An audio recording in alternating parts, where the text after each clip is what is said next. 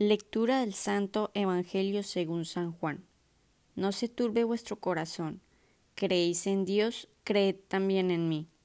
En la casa de mi Padre hay muchas mansiones, si no, no os habría dicho que voy a prepararos un lugar. Y cuando haya ido y os haya preparado un lugar, volveré. Y os tomaré conmigo, para que donde esté yo, estéis también vosotros. Palabra del Señor, gloria a ti, Señor Jesús.